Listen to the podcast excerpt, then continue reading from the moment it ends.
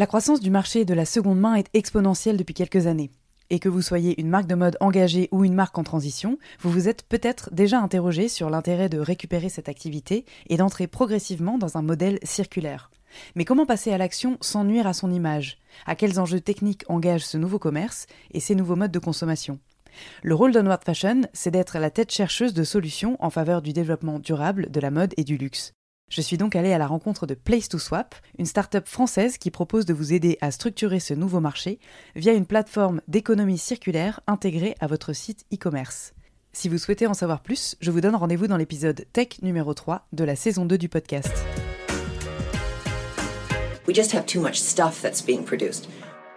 Bienvenue dans Onward Fashion, le podcast des solutions business pour une mode durable. Je suis Victoire Sato, cofondatrice de The Good Goods, le premier média francophone sur la mode responsable. Sur ce podcast, je reçois des femmes et des hommes porteurs de solutions pour accélérer la transition de la mode et du luxe.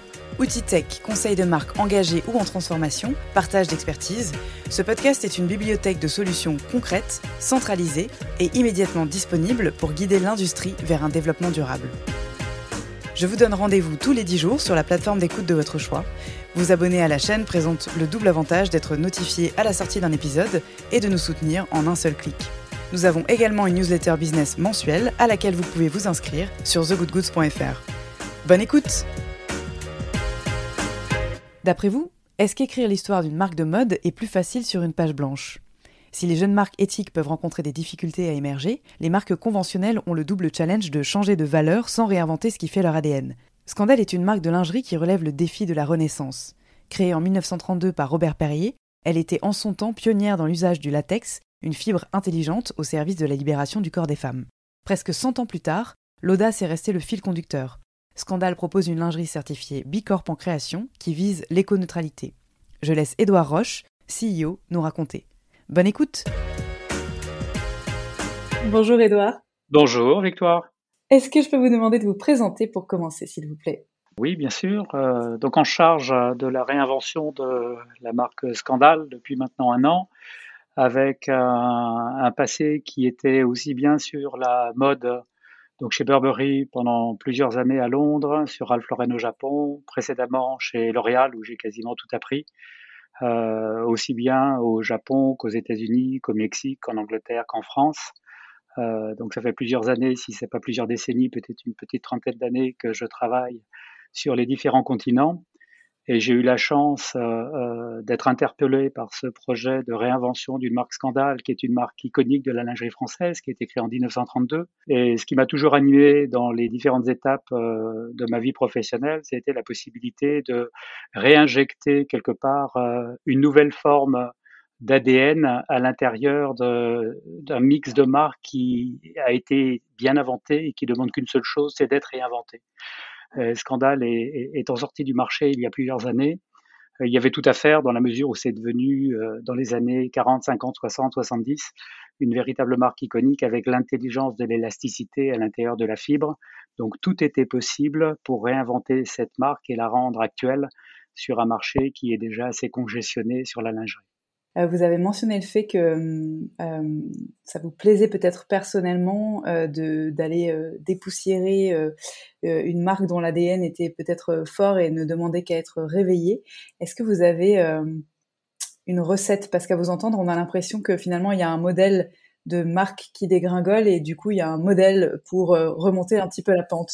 Alors peut-être le premier tips, c'est d'avoir la curiosité de se remettre dans la période où la marque a été inventée par un créateur qui était un créateur de génie, quelles que soient les marques, hein, pour savoir ce qui l'a poussé effectivement à créer un point de différence.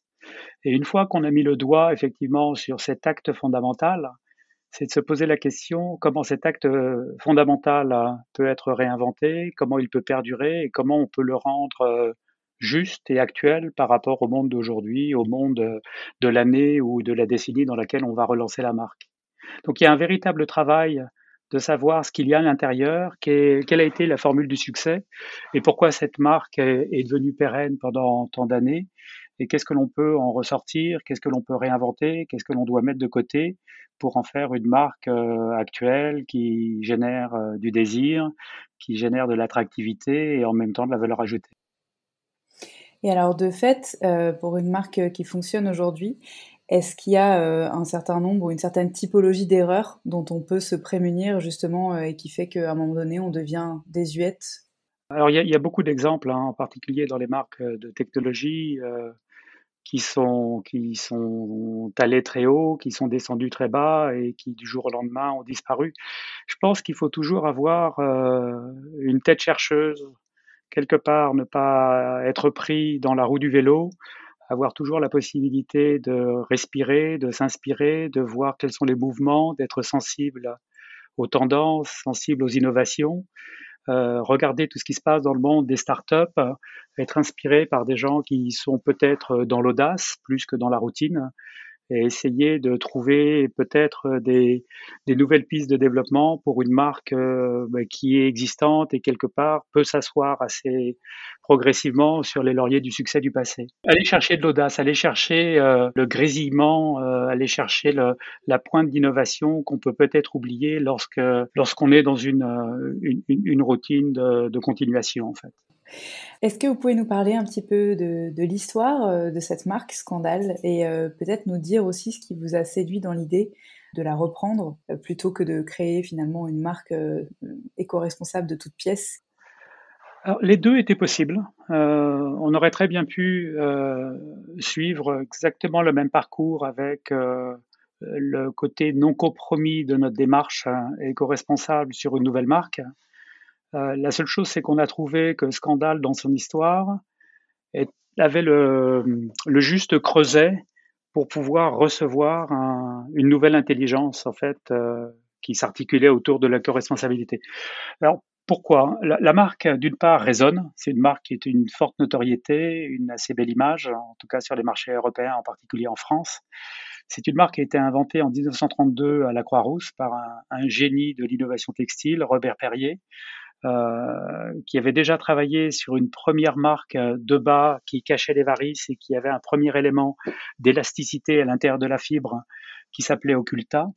Euh, D'Occulta, il est passé à la gaine hein, qui s'est appelée Scandale. On pourra revenir sur le pourquoi du comment et la raison derrière le nom de la marque, où il a en fait été fasciné par le liquide de latex.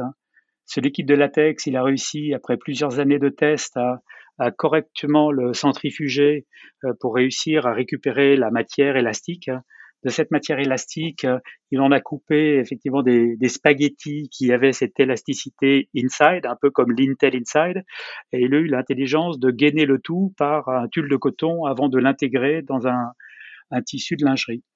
Alors ça demandait beaucoup de précision, beaucoup de discipline, hein, et c'est comme ça que la première gaine scandale a vu le jour en 1932 avec justement cette, intelligence de l'élasticité à l'intérieur de la fibre.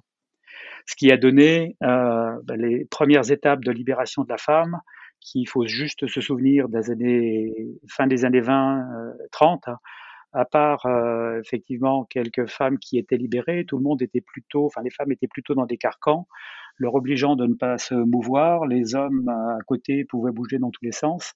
Et les femmes étaient coincées entre des tissus rigides, des os de baleine et des lacets qui serraient le tout.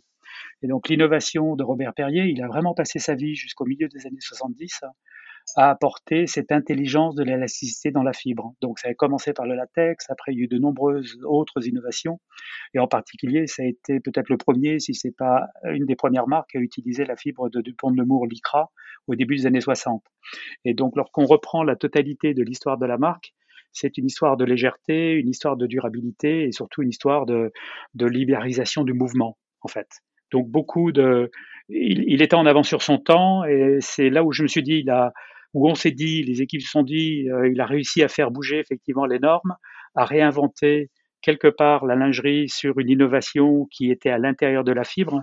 Est-ce que c'est pas euh, la marque qui peut soutenir un tel discours, qui peut recevoir une nouvelle intelligence, qui soit une intelligence de l'éco-responsabilité à l'intérieur de la fibre? Et c'est comme ça qu'un jour, lorsqu'on a commencé à travailler sur la plateforme de, réinvention de la marque, on a écrit sur un bord, sur un mur, ça peut exister qu'à partir du moment où on aura un 100% éco-fabrique. Et donc on a passé euh, un certain temps à sélectionner quelques fournisseurs qui ont cru en notre projet. Et c'est comme ça que voilà avec euh, leur département recherche et développement on a mis au point euh, des fibres qui sont au moins à 80% euh, d'origine recyclée donc des éléments des matériaux qui avaient une vie antérieure. Et on a trouvé que cette innovation que l'on apportait d'une part aidait à faire bouger les lignes par rapport à une lingerie qui pouvait être plus conventionnelle et en même temps qui répondait, qui, qui répondait pardon, à ce que Robert Perrier avait inventé il y a 92 ans. Alors, est-ce que vous voulez revenir sur le nom de la marque? Ah, Le nom de la marque, il y a plusieurs, euh, il y a plusieurs versions. Euh, la dernière version que je tiens de la famille Perrier, avec laquelle je suis en contact depuis que j'ai commencé ce, ce, ce, travail de redéfinition, de réinvention de la marque, était que le, le premier visuel qui est apparu en quatrième de couverture de l'illustration, donc l'illustration, je ne sais pas si on peut le comparer à un gala ou peut-être un Paris Match actuel, mais sur la quatrième de couvre en 1932, vous avez eu une femme seins nus qui était juste enveloppée sur la taille par un tube euh, donc de, de, ce tissu élastifié euh, de scandale qui était juste cousu sur le côté. Et le rédacteur en chef ou peut-être la personne responsable de la publicité à l'époque aurait dit à la famille Perrier ce n'est pas possible c'est un scandale et en fait cette image a été utilisée une seule fois. L'image est disparue, mais le nom de la marque en fait a été créé par l'intermédiaire de cette relation entre l'illustration, donc la presse, les médias, et le, créateur de, cette fibre élasticifiée qui était Robert Perrier. Une histoire très intéressante, hein, je trouve. Très bien. En tout cas, c'est un nom qui, traverse le temps. Et euh, Oui, alors c'est un nom, c'est un nom qui correspond assez bien à tout le travail qui a été fait pendant ces années de création, de définition, de développement, aussi bien sur les innovations perpétuelles que Robert Perrier et son frère ont apportées, mais également sur le ton de la marque, qui était un ton qui était peut-être provocateur, en tout cas audacieux. Euh, et je, crois qu'il y avait également une forme d'innovation dans le mode de distribution Oui, oui, oui. Alors, il a, il a pris des risques en fait dès le départ, dans la mesure où sa marque, il a voulu l'avoir dans un univers qui lui soit propre. Donc, dans les boutiques retail, à l'époque en lingerie de mémoire et et après avoir euh, essayé de vérifier ce qui se passait dans les années 30, il n'y avait aucune marque qui était présente euh, dans leur propre réseau. Ils étaient essentiellement dans les, elles étaient essentiellement dans les department stores et dans des boutiques spécialisées. Donc il a choisi d'ouvrir euh, des boutiques à Paris, sur l'avenue de l'Opéra, boulevard Raspail, rue Saint-Honoré, mais également dans les principales capitales, européennes avant de, de partir aux États-Unis et, et de, de, faire un véritable succès avec ce tissu élastifié. Donc il a été pionnier, innovateur dans la fibre, et donc pour revenir à ce que je disais tout à l'heure, dans l'intelligence de la fibre, euh, mais également dans l'audace de la communication et euh, d'inventer quelque part un mix qui n'existait pas dans son secteur d'origine, qui est le secteur de la lingerie. Donc beaucoup d'innovation, beaucoup de prise de risque, mais en même temps une vision qui était très claire, c'était de, créer un, point de différence, de créer euh, une libération de la femme par l'intermédiaire d'un tissu qui était complètement innovateur à l'époque. Quand vous avez repensé euh, cette marque, euh, à quelle euh, cible vous vous êtes destiné Parce que évidemment, elle a changé depuis quelques décennies. Je ne sais pas quel était le positionnement plutôt haut de gamme ou plutôt accessible de Scandale à, ses débuts, mais aujourd'hui, vous avez vraiment cette envie de démocratiser un produit qui est financièrement plutôt accessible et qui semble, de mon point de vue, s'adresser à une génération relativement jeune. Vous avez raison. En fait, ce que l'on a fait dans ces premières étapes, dans ces premiers mois de définition de ce qu'on voulait devenir, euh, on a interrogé beaucoup de, jeunes femmes hein, entre 18 et 35 ans, euh, françaises, allemandes, anglaises, pour essayer de comprendre leur relation avec l'éco-responsabilité. On savait que c'était notre territoire de prédilection, on savait qu'on voulait aller très loin dans cette démarche, et on s'est dit que le mieux, c'était d'écouter des femmes qui pouvaient acheter Veja, Réformation, Allbirds, EcoAlf et d'autres marques qui étaient déjà euh, fortement affirmées dans le domaine de l'éco-responsabilité. Et c'était évident qu'il y avait une, euh, une, corrélation directe entre les jeunes générations et la responsabilité euh, sociale et environnementale. Euh, il y avait un, shift qui a été confirmé par la suite avec euh, le Covid, confirmé dans toutes les études que pouvaient lire de McKinsey, de PwC et autres Deloitte, où les jeunes générations ont véritablement shifté sur des marques qui ont une authenticité quant à l'éco-responsabilité. Alors qu'avant Covid, euh, le discours green pouvait suffire, euh, il ne suffit plus maintenant, il faut rentrer effectivement dans le vif du sujet et être sûr que ce que vous affirmez, ben, vous ayez derrière cette affirmation la totalité de la rationalité du discours qui permet de vérifier pour ces jeunes générations ce qu'il y a à l'intérieur de votre responsabilité sociale. Et environnementale. En même temps, au cours de ces études, euh, une grande majorité des jeunes filles que l'on a eues en ligne, alors c'était des interviews d'une heure et demie, deux heures, nous parlaient d'une certaine frustration d'être obligées de payer un premium sur le sur l'éco et sur les, les marques qui avaient une, une volonté de se positionner sur la préservation de la planète. Et donc, on a décidé dans notre modèle de développement, alors on pourra y revenir après plus en détail, mais d'être dans une structure euh, très courte, euh, d'avoir euh, très peu de fournisseurs et de fils et de manufacturiers, de quelque part être très focalisé dans toute notre approche hein, pour être sûr que l'on n'ait pas de coûts inutiles et que quelque part la diminution de ces coûts inutiles nous permette de garder des prix qui soient tout à fait accessibles pour les jeunes générations avec des culottes qui sont à 17 pour tous les modèles, toutes les tailles, et des soutiens-gorge qui commencent à 32 euros, qui montent jusqu'à 62. Voilà. Donc ça, ça a vraiment fait partie de la, quelque part la définition de notre point de différence, c'est d'avoir un, point de vue et un, une approche sans compromis sur la responsabilité sociale et environnementale, mais en même temps de s'adresser, d'où la justesse de votre question, à une, une audience qui est une audience euh, ben, plutôt de jeunes consommatrices, hein, qui peuvent influencer effectivement leur tante, leur mère et les générations d'avant, mais qui soient plus responsabilisés sur euh, le discours hein, euh, éco-responsable et en même temps le, la transparence et la traçabilité qu'on puisse euh, qu'on peut leur offrir sur une, une démarche écologique. Est-ce que euh, vous avez la sensation que cette prise de conscience que vous décrivez est universelle euh, et si elle est à deux vitesses, quelle est la stratégie de distribution de la marque que vous avez? Alors, on a voulu ancrer la marque dans son histoire hein, au moment du, de son relancement. Donc, principalement en France, pour commencer, avec euh, une antenne euh, en Allemagne, une antenne en Angleterre. Donc, c'est pour ça qu'on s'est focalisé euh, sur ces jeunes générations, qui sont des générations qui sont véritablement dans l'influence. Hein. Les générations européennes ont une influence importante sur la totalité de la planète. Et donc, on a décidé effectivement de se focaliser sur cette clientèle. À côté de ça, on est en train de préparer notre développement sur le marché chinois, sur le Middle East, hein, mais également aux États-Unis et en Océanie. Donc, on a commencé, la marque étant française, puisqu'elle a été inventée à la Croix-Rousse, euh, et que ben, notre tête de design est française, que moi je suis également français, on a effectivement décidé de, de partir sur le marché de prédilection qui est le marché français, qui n'est pas obligatoirement d'ailleurs le marché le plus facile, parce que vous avez de nombreux acteurs, vous avez de très belles marques, hein. euh, vous avez des marques qui ont commencé effectivement leur virage de responsabilité euh, éco-responsable, euh, mais c'est un marché sur lequel on veut réussir avant de commencer notre expansion internationale. Alors, la raison pour laquelle euh, nous sommes basés à Hong Kong, euh, alors nous avons bien sûr des bureaux à Paris, hein, mais nous sommes basés à Hong Kong pour la simple et on avait la possibilité de se baser dans nos bureaux à Paris si on l'avait voulu. C'est que pour euh, notre projet de transparence et de traçabilité, il nous fallait être le plus proche possible de notre chaîne d'approvisionnement.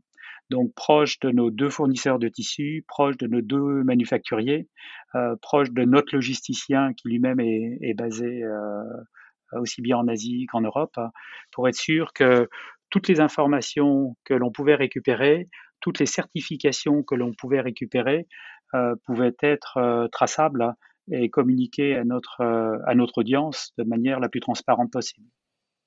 Très bien. Et euh, en termes euh, en ce qui concerne la sensibilité environnementale, est-ce que euh, vous avez déjà quelques insights justement sur les jeunes générations C'est principalement l'Asie qui m'intéresse, que c'est beaucoup plus difficile d'avoir ces informations depuis l'Europe? Alors, c'est évident qu'il y a une prise de conscience, hein, en particulier des jeunes générations.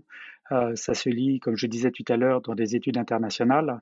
Les gros marchés du continent asiatique sont en train effectivement de shifter vers une responsabilité éco, éco aussi bien sociale et environnementale.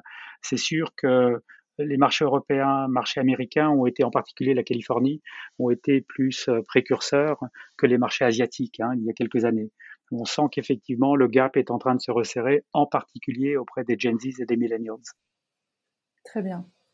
Bon, ben, ce sont de bonnes nouvelles. Euh, est-ce qu'on peut faire un petit point euh, assez détaillé sur les matières? Vous avez mentionné donc des eco-fabrics à hauteur de 80%.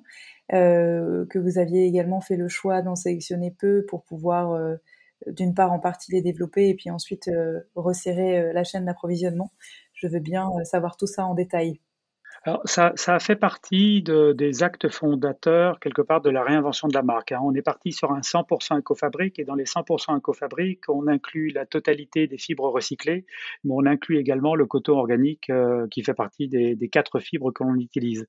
Et avec un nylon recyclé, avec un polyester recyclé et un élastane recyclé, euh, on a défini avec un de nos fournisseurs de tissus qui a véritablement cru au projet dès le départ, et on a eu cette, euh, cette chance de partenariat qui était naissant et qui s'est développé très rapidement, on a défini euh, deux dentelles exclusives qui elles-mêmes sont à 76% euh, faites de matériaux préexistants, donc recyclés. Nous avons défini également ou dessiné une broderie à 82% recyclée et une guipure, peut-être la première guipure euh, recyclée du marché de la lingerie à 87% de, de, matériaux recyclés.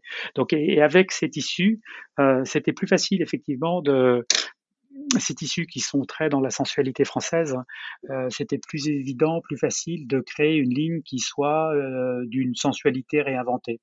Et c'était véritablement la volonté que l'on avait dès le départ, c'est de se dire comment peut-on allier la sensualité de la lingerie française avec l'éthique et la responsabilité ou le respect de la planète quelque part.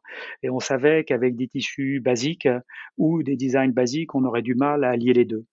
Euh, d'où l'idée d'avoir euh, Marine, notre responsable artistique, hein, notre directrice artistique, qui a dessiné toute la collection, euh, qui vient, qui a été formée par des grandes marques et françaises et, européennes, en même temps très, très contemporaine dans son coup de crayon. Et c'est par l'intermédiaire des quelques constructions qu'elle a définies, on n'a que sept constructions de soutien-gorge, que quatre constructions de, de, bas, donc de culottes, et que deux constructions de body. Mais on s'est laissé inspirer par trois quartiers de Paris, donc le Palais Royal avec les colonnes de Burel pour quelque chose de très structuré, mais en même temps très sensuel. Saint-Germain pour une féminité exacerbée et Montmartre pour quelque chose qui est un peu plus artsy, un peu plus singulier. Et en fait, les constructions sont les mêmes, mais les tissus étaient différents. Euh, la transparence, euh, des tissus étant différentes, en fait, la collection permanente de 105 articles est assez différenciée et assez plurielle, même si effectivement les constructions sont euh, bah, 7 euh, soutiens-gorge, 4, euh, 4 culottes et, et 2 body. Ce qui nous permet d'avoir une gamme d'une collection permanente qui est relativement plurielle, comme je le disais. Donc en pratique, en ce qui concerne vraiment l'ensemble de la chaîne de valeur, euh, où, se situent les différents partenaires, fournisseurs et confections? Alors, les, matériaux euh, qui sont à l'origine euh, de nos fibres proviennent de pays qui sont autour, quelque part, de nos fabricants de tissus. Donc, ça peut être Taïwan, ça peut être la Thaïlande, ça peut être la Corée du Sud, ça peut être également la Chine. Euh, donc ces matériaux sont récupérés, sont transformés en fibres. Ces fibres ensuite sont envoyées à, deux fabricants de tissus, hein, euh, un qui est en Thaïlande et l'autre qui est en Chine, et qui donc euh, fabriquent les tissus qu'ils envoient à deux manufacturiers qui sont également en Asie. Euh, il faut juste pas oublier que la presque totalité des tissus qui se retrouvent dans la lingerie, mais également dans le prêt-à-porter, viennent du continent asiatique. Donc on a voulu effectivement être nous-mêmes proches de la source, proches de l'approvisionnement, pour être sûr qu'on évite d'envoyer des échantillons euh, d'un continent à l'autre, on évite de prendre l'avion pour aller vérifier ce qui se passe euh, chez des fournisseurs basés dans la Grande Europe. C'était véritablement important pour nous d'avoir une proximité de la chaîne d'approvisionnement.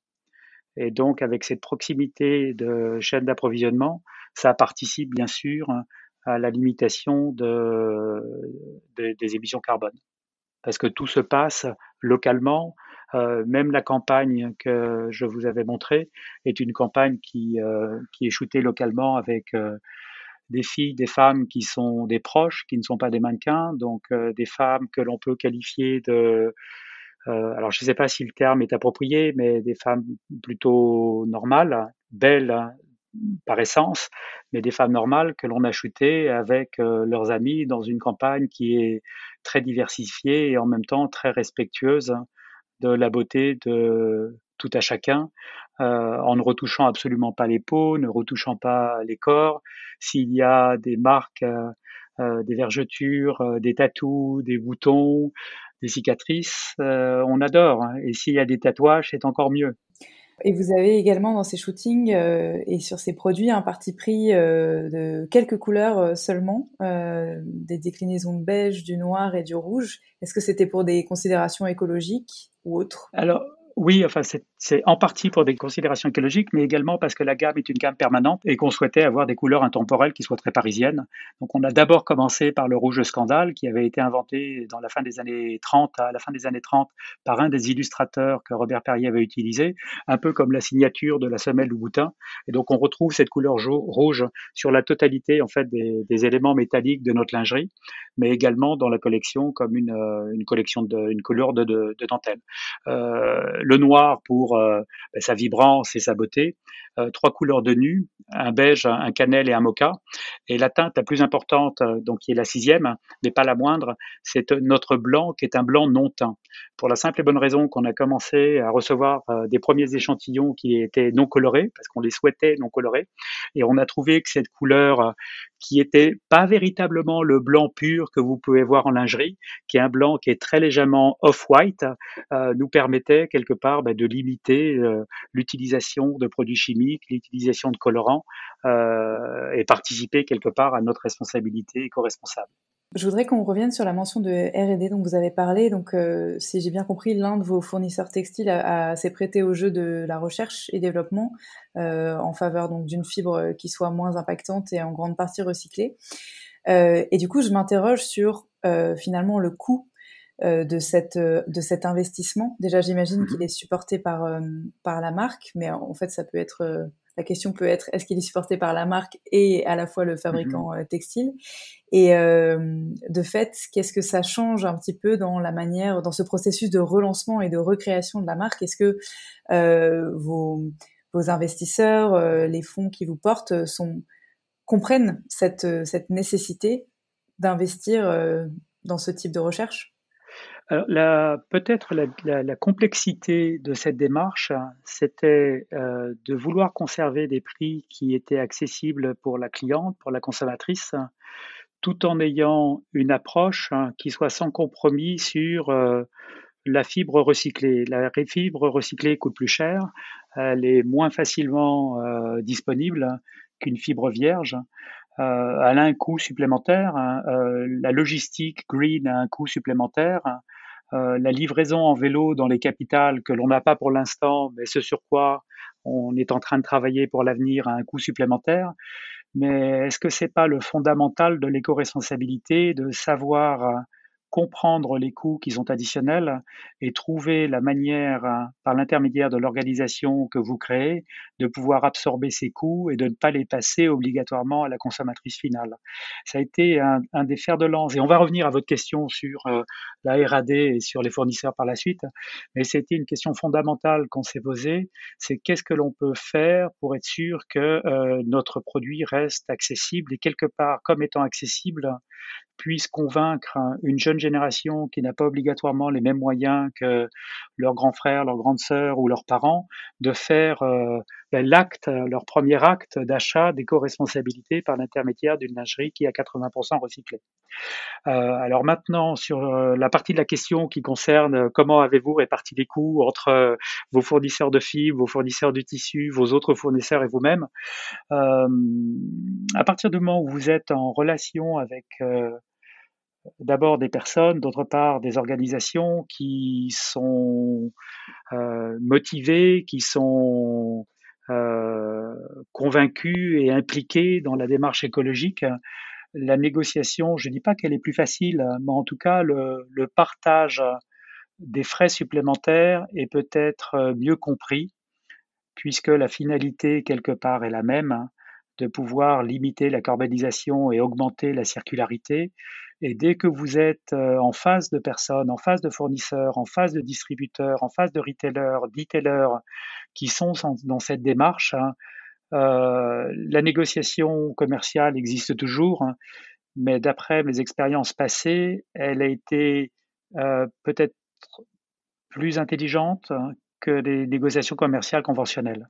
Et alors en termes de, euh, d'engagement sur euh, le reste du cycle de production-distribution, est-ce qu'il y a euh, d'autres choses à mentionner? Par exemple, en comparaison à une marque conventionnelle, le nombre de produits ou le type de collectionning que vous proposez Ah oui, ça c'est, sûr. C'est-à-dire que le, la responsabilité ne, n'est pas au niveau d'un seul produit, c'est sur la totalité du cycle c'est la manière avec laquelle vous composez votre rythme d'innovation.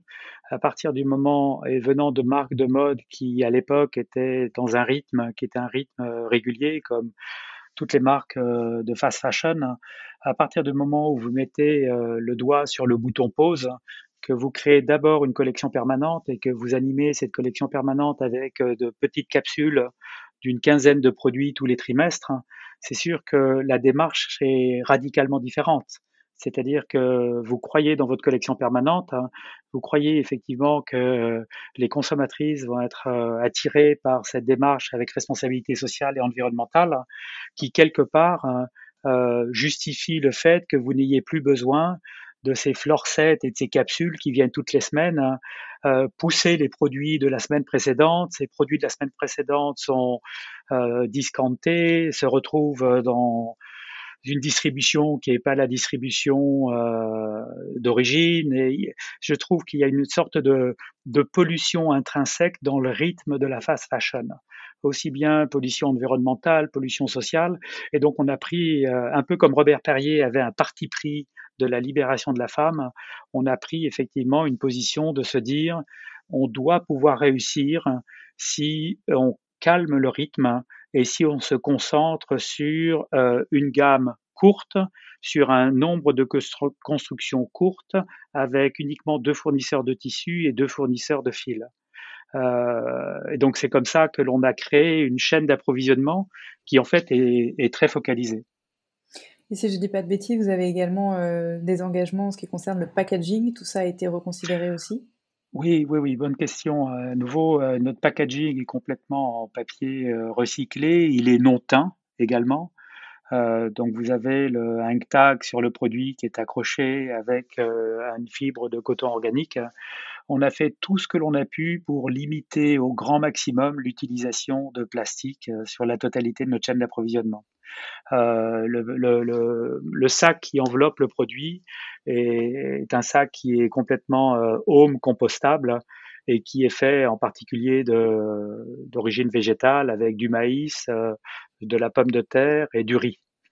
Donc euh, voilà, c'est dans cette démarche euh, d'éco-responsabilité. Alors on est loin d'être arrivé encore une fois euh, à l'idéal. Hein. On a encore beaucoup de challenges devant nous et on reste très conscient et humble euh, à ce moment de notre histoire parce qu'il nous reste encore énormément de choses à faire. D'une part, de réduire la proximité de notre euh, chaîne d'approvisionnement. Est-ce qu'on a besoin d'aller récupérer des matériaux qui viennent de Taïwan, qui viennent de Thaïlande pour fabriquer nos fibres? Peut-être pas. Donc on est en train d'étudier la possibilité effectivement de resserrer cette chaîne d'approvisionnement. Euh, la décarbonisation est quelque chose qui nous anime. Alors pour l'instant, d'après notre euh, partenaire climat, euh, les produits parce que faits à 80% de fibres recyclées sont à moins 55% d'émissions carbone, moins 50% d'utilisation d'eau et moins 20, moins 25% en utilisation de produits chimiques par rapport à un produit lingerie conventionnel. On est à 0,99 kg de carbone dioxyde que l'on neutralise par l'intermédiaire d'un programme d'investissement dans l'énergie renouvelable.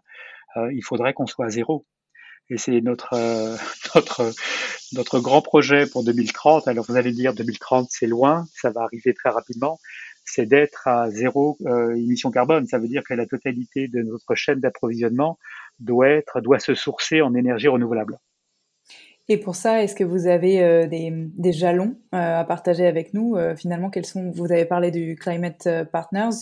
Est-ce que vous êtes accompagné pour ça? Et quel est le, le plan d'action qui est proposé pour cette neutralité? Alors la, la, la, neutralité carbone de ce 0,99 par rapport à une lingerie conventionnelle qui doit être aux alentours de 2,3, 2,5 euh, vient par l'intermédiaire d'un programme d'investissement sur l'énergie renouvelable. Donc, tout ça est calculé par un, notre climate partner qui travaille également pour euh, d'autres euh, grandes marques de l'écologie responsable. Et donc, ça nous permet de neutraliser des 0,99 de carbone dioxyde. Mais c'est pas idéal. Hein. L'idéal, c'est d'être à zéro. Et pour être à zéro, euh, il faut qu'on soit complètement sur la totalité de notre chaîne d'approvisionnement, qu'on soit à zéro émission de carbone.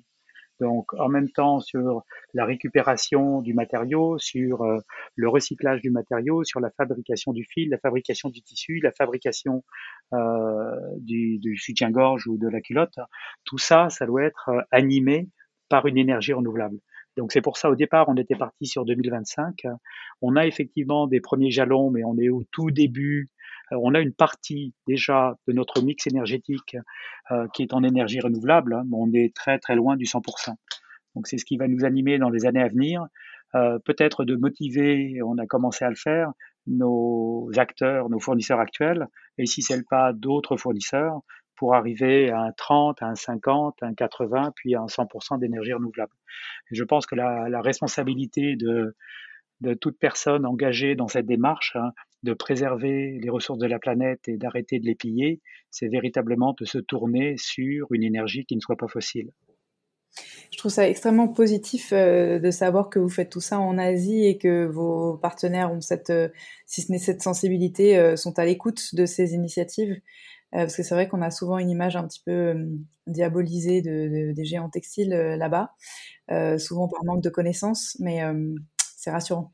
Qu'il faut peut-être c'est que d'une part, des villes comme Shenzhen, euh, qui est juste côté de l'autre côté de la frontière, est en véhicule complètement électrique, c'est-à-dire vous n'avez plus aucun bus, aucune voiture. Alors peut-être que j'exagère dans le aucun, mais c'est c'est frappant lorsque vous arrivez à Shenzhen, il n'y a plus de bruit de moteur.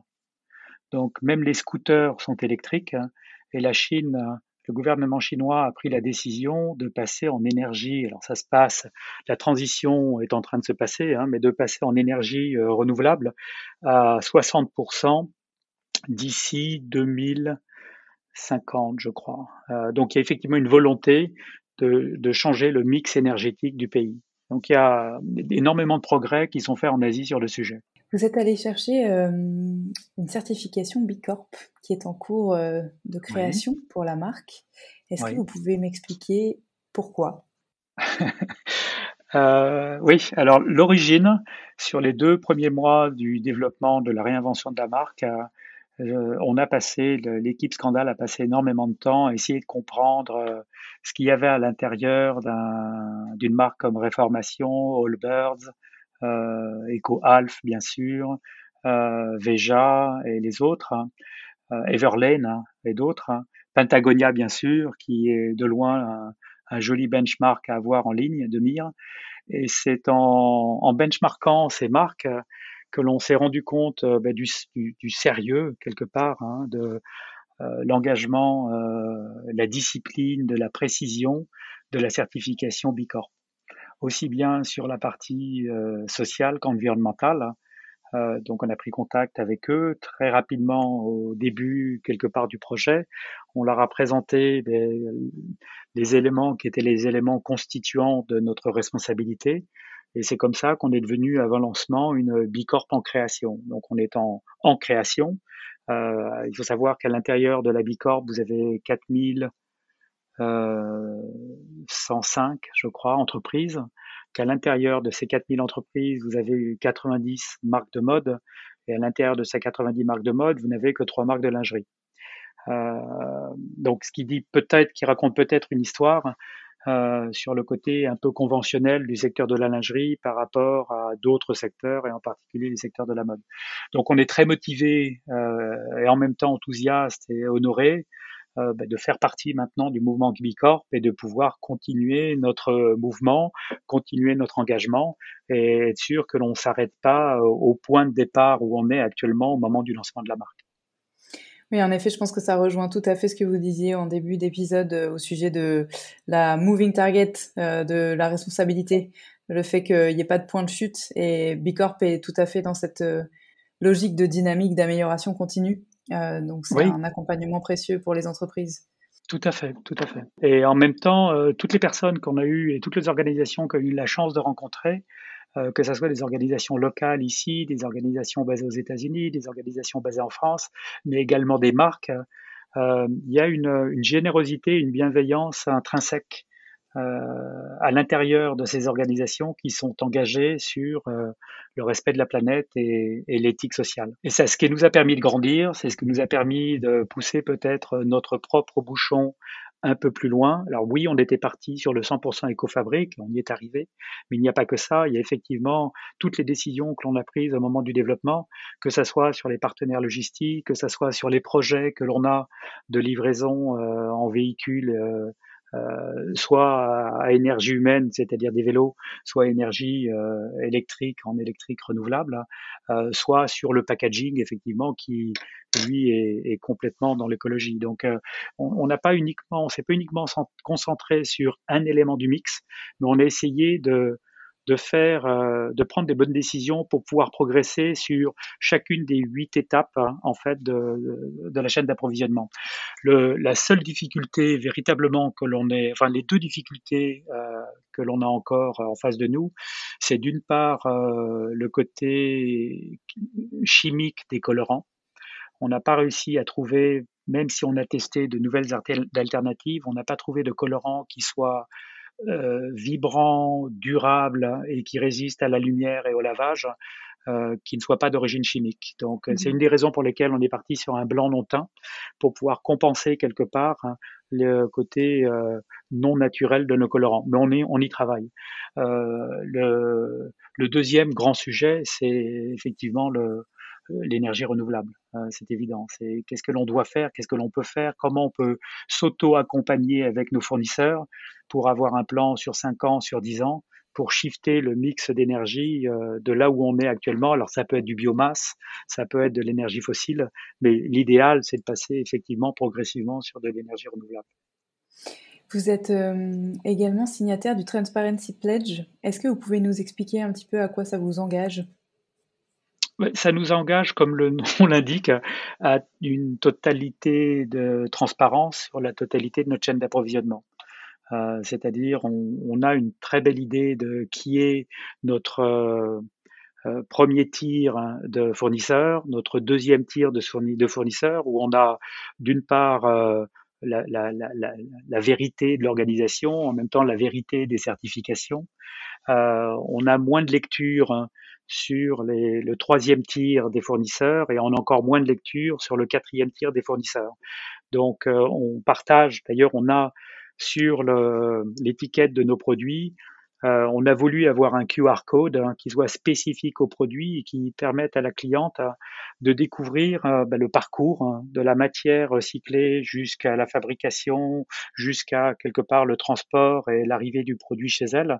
Quel est le parcours hein, en fait éco-responsable de Scandale pour ce produit-là Avec pour ce produit l'impact environnemental, c'est-à-dire quelle est la diminution des émissions carbone, la diminution de l'utilisation de l'eau, la diminution également des produits chimiques. Donc on a voulu effectivement une, transparence à laquelle on avait accès parce qu'on avait travaillé avec quelques fournisseurs qui croyaient en notre projet. Vous avez mentionné tout à l'heure le, caractère assez euh, divers et inclusif de, des shootings et euh, des mannequins euh, qui figuraient. Je suis assez curieuse de savoir si ça ce sont des valeurs qui se retrouvent dans la gouvernance de l'entreprise et dans sa structure. Est-ce que vous pouvez nous parler un petit peu de, de l'équipe? Alors l'équipe est assez courte. Hein. On est une 14 personnes. On a progressivement grandi. Euh, c'est une équipe qui est en même temps multigender. On est très équilibré. On doit avoir soit peut-être pas 60, 55% de femmes, 45% d'hommes, euh, des multinationalités. Euh, notre tête du design est française. La personne qui s'occupe de toute la partie euh, ressources humaines, administration est française également. La personne qui s'occupe du graphic design est espagnole. On a des Anglais, euh, un Anglais, pardon, euh, un Australien, des Hongkongais bien sûr, un Chinois mainland. Et donc euh, cette, euh, cette diversité aussi bien de, culture, de curiosité, et en même temps cette diversité de la compréhension de l'engagement éco-responsable nous a permis de construire l'histoire de Scandale. Et c'est cette diversité que l'on a à l'intérieur de notre maison. Alors notre maison est dans un building qui est euh, complètement éco, hein, avec euh, un zéro waste à, à, la fin de la semaine, donc tout se recycle. Hein. Euh, et on a voulu être dans ce building parce que ça nous correspondait. Mais pour revenir à la diversité, lorsque on a commencé à faire des test shooting, on a fait des test shooting avec euh, euh, des personnes que l'on connaissait qui acceptaient de faire un test shooting et elles sont devenues quelque part des proches et ces proches sont devenus ce qu'on appelle les mannequins de notre campagne. Alors on a ajouté effectivement par rapport au noyau dur avec lesquels on avait commencé, vous aviez déjà cette diversité de formes, cette diversité euh, d'âge, cette diversité de couleur de peau. Donc on a ajouté effectivement les copines des copines, et ce qui fait que notre campagne est assez authentique parce que on leur a pas demandé d'être euh, dans un mood particulier, si ce n'est le mood dans lequel elles étaient au moment du shooting. Donc il y a une vérité, euh, ça se voit dans les photos, ça se voit dans les vidéos, une sorte de. On n'a pas essayé de composer une sorte euh, de Planète Benetton sur un sofa en mettant euh, cinq filles hein, qui s'étaient jamais vues ou dix filles qui s'étaient jamais vues auparavant et demander à un grand photographe de les shooter. Euh, on est parti sur quelque chose d'assez intuitif, d'assez authentique, avec beaucoup de café et beaucoup de barres de céréales pour donner l'énergie à tout le monde pendant les journées de shooting. Et ça s'est fait en, outdoor, donc ça s'est fait à l'air pur. Euh, bah, sur, le, sur les côtes des îles euh, qui nous entourent. Et c'était une, une, très belle aventure, je dois dire. Alors j'ai une question un petit peu plus euh, philosophique ou un peu plus ouverte en tout cas, qui concerne votre parcours et finalement la manière dont vous avez vu cette la mode se, enfin transmuter depuis ces années. Parce que c'est vrai quand je vous entends parler du shooting à l'instant, je me dis qu'entre ça et une maison comme Burberry, il y a quand même un grand écart. Euh, Qu'est-ce que ça dit selon vous de l'avenir de la mode et quelle histoire vous avez envie de d'écrire dans le temps long avec cette, ce, ce renouveau de la marque? Euh, Je pense que c'est un, message d'authenticité. En fait, c'est d'avoir euh, quelque part une euh, quelque chose qui vous anime. Alors ça peut s'appeler une vision et de rester assez droit dans ses bottes euh, sur cette vision. Alors, lorsque vous créez effectivement euh, une, nouvelle entité, qu'elle soit euh, une réinvention d'une marque qui a existé ou d'une nouvelle marque, c'est peut-être plus facile que lorsque vous travaillez dans un grand groupe qui a une culture, qui a une histoire, qui a une certaine forme de routine. Et de changer le cap du tanker est vraisemblablement plus difficile que lorsque vous travaillez plus en électron libre sur un open space avec une dizaine de personnes où il y a énormément d'échanges, énormément de, de challenge et en même temps tout est dit, tout est partagé, ce qui nous permet quelque part d'être très focalisé sur ce qu'on a voulu devenir. Euh, maintenant, pour répondre à votre question, oui, c'est vrai que cette, cette authenticité, c'est peut-être ce qui va m'animer jusqu'à jusqu'à jusqu'à faire de scandale euh, la marque à potentiel qu'elle est. Euh, C'est-à-dire de ne pas de ne pas euh, s'envelopper de trop de complications, de ne surtout pas s'envelopper de politique et d'avoir des gens talentueux euh, autour du projet qui puissent apporter leur valeur ajoutée, leur sensibilité, leur point de différence et en même temps participer à la diversité du tout. On a l'impression qu'on a déplacé les contraintes, à savoir euh, de voilà d'images, de, peut-être les nœuds au cerveau qu'on peut se faire pour réfléchir au paraître de la marque et qu'on met cette énergie-là au service du développement durable et qu'on se prend moins la tête de fait sur les, shootings et le reste. Bien sûr. Est-ce que l'on a besoin de voyager en Californie? Est-ce qu'on a besoin de voyager en Afrique du Sud ou au Portugal pour un shooting de trois jours? Et je le dis parce que j'ai fait partie de plusieurs shootings. Euh, mon premier shooting avait été avec Isabella Rosellini à Miami il y a de nombreuses années. Il y a toute une équipe qui s'était déplacée pour deux jours de shooting. Alors à l'époque, ça choquait personne. quand il a fallu définir effectivement notre modèle, d'une part pour notre responsabilité éco-responsable, mais également pour l'histoire de coûts, euh, c'était évident qu'il fallait qu'on soit basé là où on était et qu'il c'était l'idée c'était ne pas de, de transporter une histoire qui nous correspondait pas, mais d'être dans l'authenticité avec des filles qui nous connaissaient, des filles qui aimaient notre produit, des filles qui s'impliquaient dans la démarche euh, et qu'on réussisse tous ensemble. Donc euh, oui, c'est d'être euh, sur un circuit beaucoup plus court, c'est d'accepter de peut-être pas avoir de filet de protection sur la gauche, sur la droite, et d'assumer la prise de risque que l'on prend. Parce que lorsque vous shootez à l'extérieur et qu'un gros nuage arrive, votre journée est, est, finie, il faut recommencer le lendemain. Mais ça fait, ça fait, je trouve que ça fait partie quelque part de la naturalité que l'on a voulu mettre à l'intérieur de ce projet. J'ai une dernière question pour vous, Edouard. Vous m'avez dit être en contact avec euh, la famille de Monsieur Perrier. Euh, je pense que ce sont ses petits-enfants ou générations équivalentes. Ce sont le fils de Robert Perrier et le fils du frère de Robert Perrier. Les deux étaient associés à la création de Scandale. D'accord. Mais, également une partie de la descendance. Vous avez raison. Aujourd'hui, euh, quel regard il porte sur la marque? Qu'est-ce qu'il pense de ce nouveau projet? Ah, il faudrait leur poser la question, mais je pense que j'ai rencontré donc le, fils de Robert lorsque j'étais à Paris dernièrement. Euh, il y a beaucoup d'émotions, ce qui est tout à fait logique, c'est-à-dire lorsque vous avez vu votre papa qui était un, un inventeur génial, qui s'est complètement démarqué avec une approche qui ne correspondait absolument pas aux normes de son secteur, le fait de voir euh, la marque réinventée sur un territoire proche, mais en même temps lointain. Euh, il y a eu, euh, on a eu une conversation qui était très fructueuse. Euh, il a repris contact avec moi depuis cet entretien et on va essayer de trouver une forme de collaboration ensemble pour l'intérêt que l'on porte mutuellement sur le passé et sur l'avenir de la marque Scandale. Alors c'est un monsieur qui a euh, très respectable, qui a 94 ans, qui va bientôt avoir 95 ans. Et j'espère pouvoir euh, lui envoyer à nouveau un message de, respect, un message d'énergie et de jeunesse sur le renouveau de Scandale. Pour ma part, j'ai euh, un, amour du magazine vintage et, j'en ai quelques-uns euh, chez moi. Je suis à peu près persuadée d'avoir vu passer plusieurs pubs de scandale d'époque. Donc, j'hésiterai pas à vous envoyer des photos et éventuellement à les mettre à dispo sur les réseaux sociaux parce que c'est ah, c'est des petits euh, bijoux. Alors, juste, euh, c'est plus qu'une anecdote d'ailleurs. Euh, Robert Perrier était très proche de Christian Dior.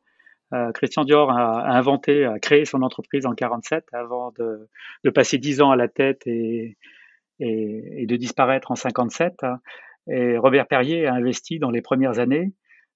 son fils a travaillé chez Dior dès 1951 et les deux hommes ont travaillé sur une ligne de lingerie, euh, la Gain Scandal a fait partie du New Look euh, et l'usine de la Croix-Rouge de Scandale a fabriqué une partie de la gamme de lingerie de Christian Dior qui était vendue dans, le, dans la boutique de Montaigne.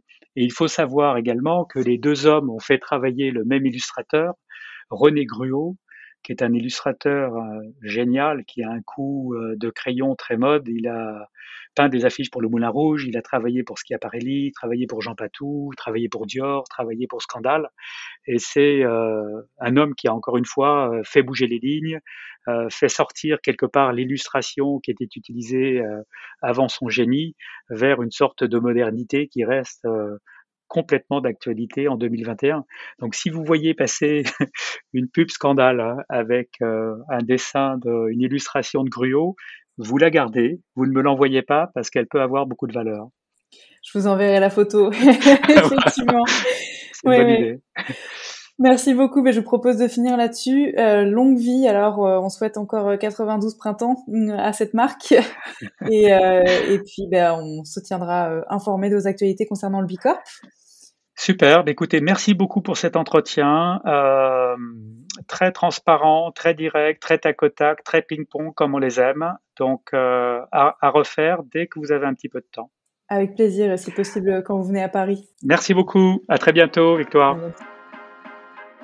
Merci pour votre écoute. Si vous êtes encore là, c'est peut-être que vous avez apprécié cet épisode. La meilleure façon de nous le faire savoir, c'est de partager ce podcast sur vos réseaux, par email ou de bouche à oreille, de laisser sur iTunes un commentaire 5 étoiles et de vous abonner à la chaîne sur la plateforme d'écoute de votre choix.